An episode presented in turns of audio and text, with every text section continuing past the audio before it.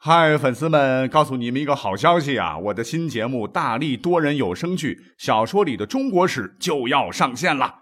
想要了解新节目或者跟我互动聊天，赶快来加入 VIP 粉丝群，入群二维码就在本期节目的声音简介中。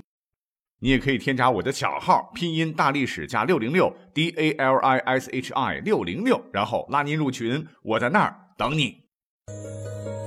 管他正史野史，这里只有大历史，大力讲的历史正在播出。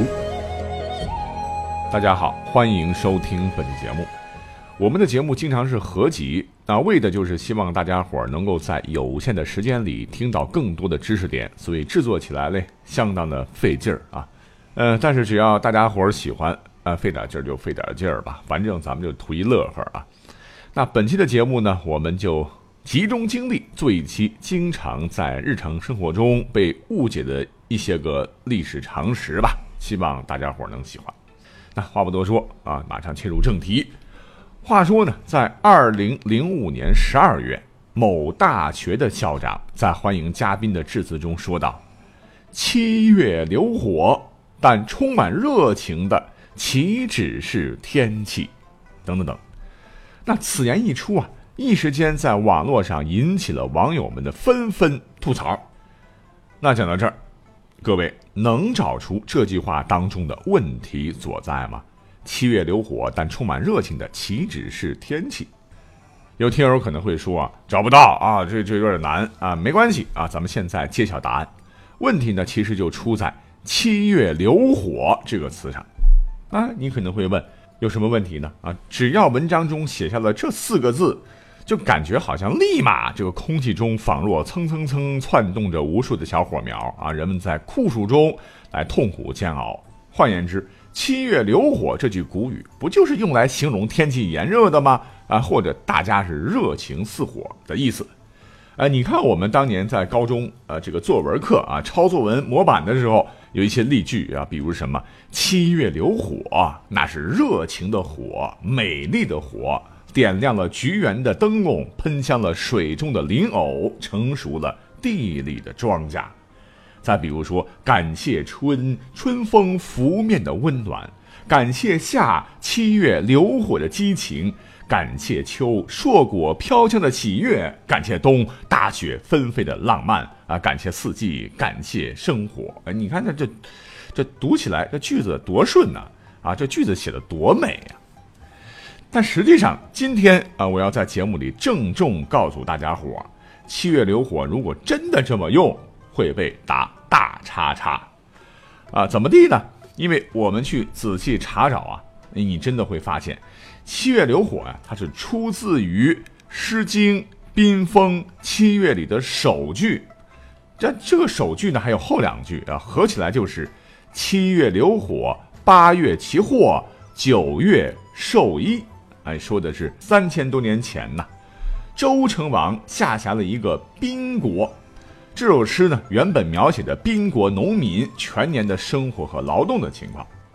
我们再分开解释啊。首先，七月流火的这个七月，不是我们现代人很多人理解的烈日炎炎的酷暑的公历七月，而是阴历的七月，也就是公历的八九月份。其次，这其中的火字啊，不是我们幻想中的这个蹭蹭蹭燃烧的小火苗。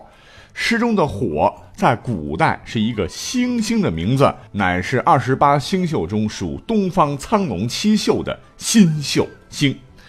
那按照现在的天文知识解释，那就是天蝎座的主星阿尔法星，一颗红色的巨星啊，也是全天最孤独的一等星。但是在其附近有很多明亮的二等星啊，所以聪明的这个古人根据这个特征，又称其为大火。那常常被古人用来确定季节。那最后来讲讲这个七月流火的这个“流”字，它指的是什么呢？指的是西沉，就是向西边落下。我们的祖先早在几千年前呢就已经观察到，哈，每年的夏末秋初，那这颗红色的巨星呢就会落向夜空的西边。古人呢也就把这种天象变化当做天气将逐渐转凉的征兆，所以。综上所述啊，七月流火，八月其祸，九月受衣，就是讲在夏历七月的夜晚，就可以看到大火星向西落下，天气开始逐渐转凉。那到了八月，农作物就该收割了，九月就要准备冬天的衣服了。所以七月流火不是指盛夏的西历七月，而是天气日渐转凉之意。所以啊，今后再碰到这个词，大家伙千万别望文生义啊，否则就闹笑话喽。那这是我们讲的第一个知识点。那要讲到的第二个呢，也是我们经常用到的一个常识，这个词唤作“呆若木鸡”。那如今呢，这个词主要用来形容啊一些个人有些目瞪口呆、痴傻发愣的样子啊，是个贬义词。但是今天呢，我们要为这个词平个反，为“呆若木鸡”最初的含义与现在的用法真的是一毛钱关系都没有啊，反而应该是一个令人肃然起敬的褒义词啊，指的是用来修养深厚、功夫到家、以定取胜的世外高人。那为啥要挑这个来讲呢？因为这个词。它的演变过程是非常的好玩那么据考证啊，呆若木鸡它出自庄子的《达生篇》，原本它就是个故事啊，讲的是，呃，有人说是春秋时期的这个周宣王啊，有人说是战国时期的齐宣王等等吧，反正有个王喜好斗鸡，那同时呢，一个叫做季绳子的人就专门为王训练斗鸡。那过了十天，这个王问季绳子说：“是否啊训练好了？”季绳子的回答：“莫有啊，因为这只鸡啊，表面看起来是气势汹汹，其实没什么底气。”又过了十天，这个王再次询问，这个继承子说：“还不行啊，因为他一看到别的鸡的影子，马上心里就会紧张起来啊，说明还是有好斗的心理。”再过了十天，这个王实在是忍耐不住了哈，再次去问，但还是不行啊。因为季绳子认为这只鸡呀，还有些目光炯炯，气势未消。这样又过了十天，这季绳子终于说：“呃，差不多了。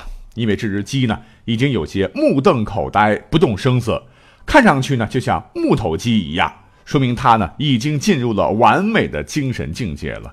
王只要把这只鸡放进斗鸡场，别的鸡一看到这只呆若木鸡的斗鸡，就会掉头逃窜。”啊，这个故事很明显呀，就是说呆若木鸡这个状态的鸡鸡啊，不是真呆，只是看着呆啊，实际上有很强的战斗力。哎，注意这里面的呆若木鸡的弱啊，弱是表象，而支撑表象的是实力，是信心，更是超凡脱俗的境界。哎，等同于就古人所说的大智若愚啊，大巧若拙啊，或者是大勇若怯等等。那言外之意，庄子就是说明啊，真正有大智慧的人表现出来的，也许是有些钝愚；真正有高明技巧的人，看起来有些呆呆的；真正勇敢的人，往往被人误解为胆怯。但是如果真正处于非常境况时，这些人往往能够表现出非同寻常的能力。那这是。道家思想所特有的一种辩证思维了啊，也与《孙子兵法》当中的“不战而屈人之兵”有着异曲同工之妙。总之，古人的积极的用法不是现在这个积极的用法。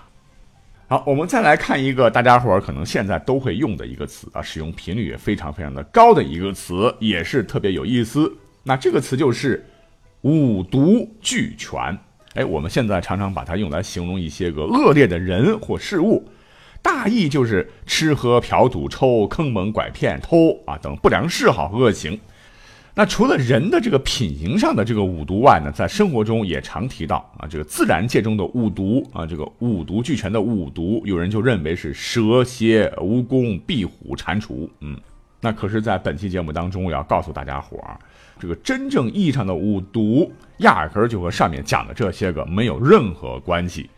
那据考证。这个五毒啊，其实讲的是五种主治外伤的药性猛烈之药。根据一本古书啊，叫《周礼天官》介绍说，凡疗伤以五毒攻之。这里的五毒啊，就是石胆啊、丹砂、雄黄、雀石和磁石。那在这五种药材当中啊，石胆主金创、诸邪毒气；丹砂主身体五脏百病；雄黄主疏漏；磁石主周痹风湿。一般认为啊，所谓的五毒，并不是每种药材都有剧毒啊，比如说丹砂、磁石，并没有太大的毒性。但是五种药材通过加工之后合成，其药性就极其酷烈。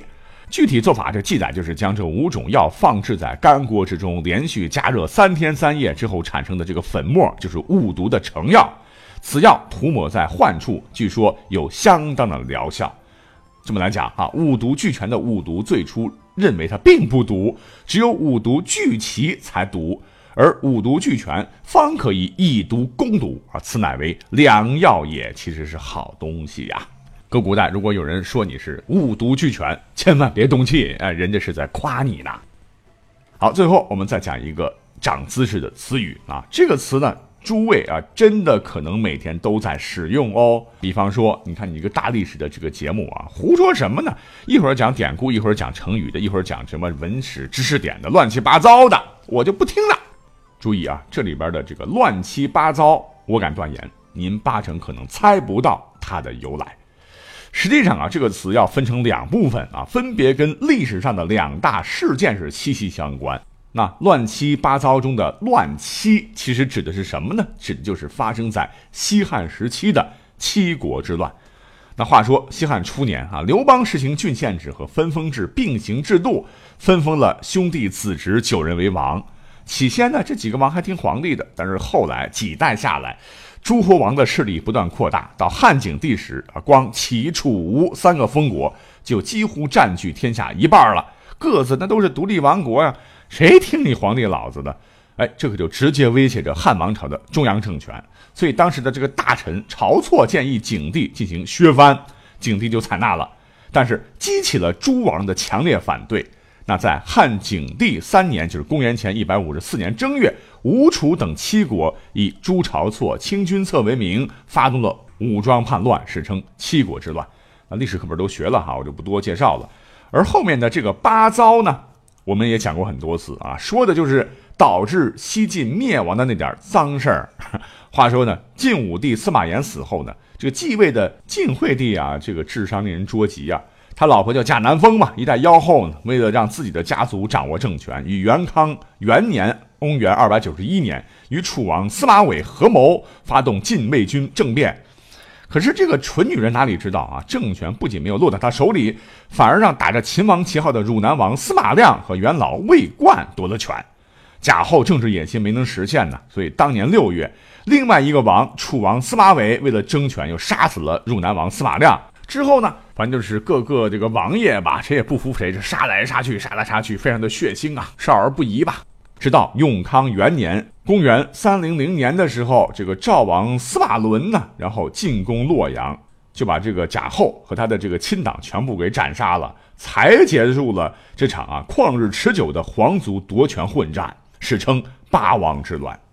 也许正是这两次重大的历史动乱，哈，导致了国家的大分大合，对后世影响极为重大。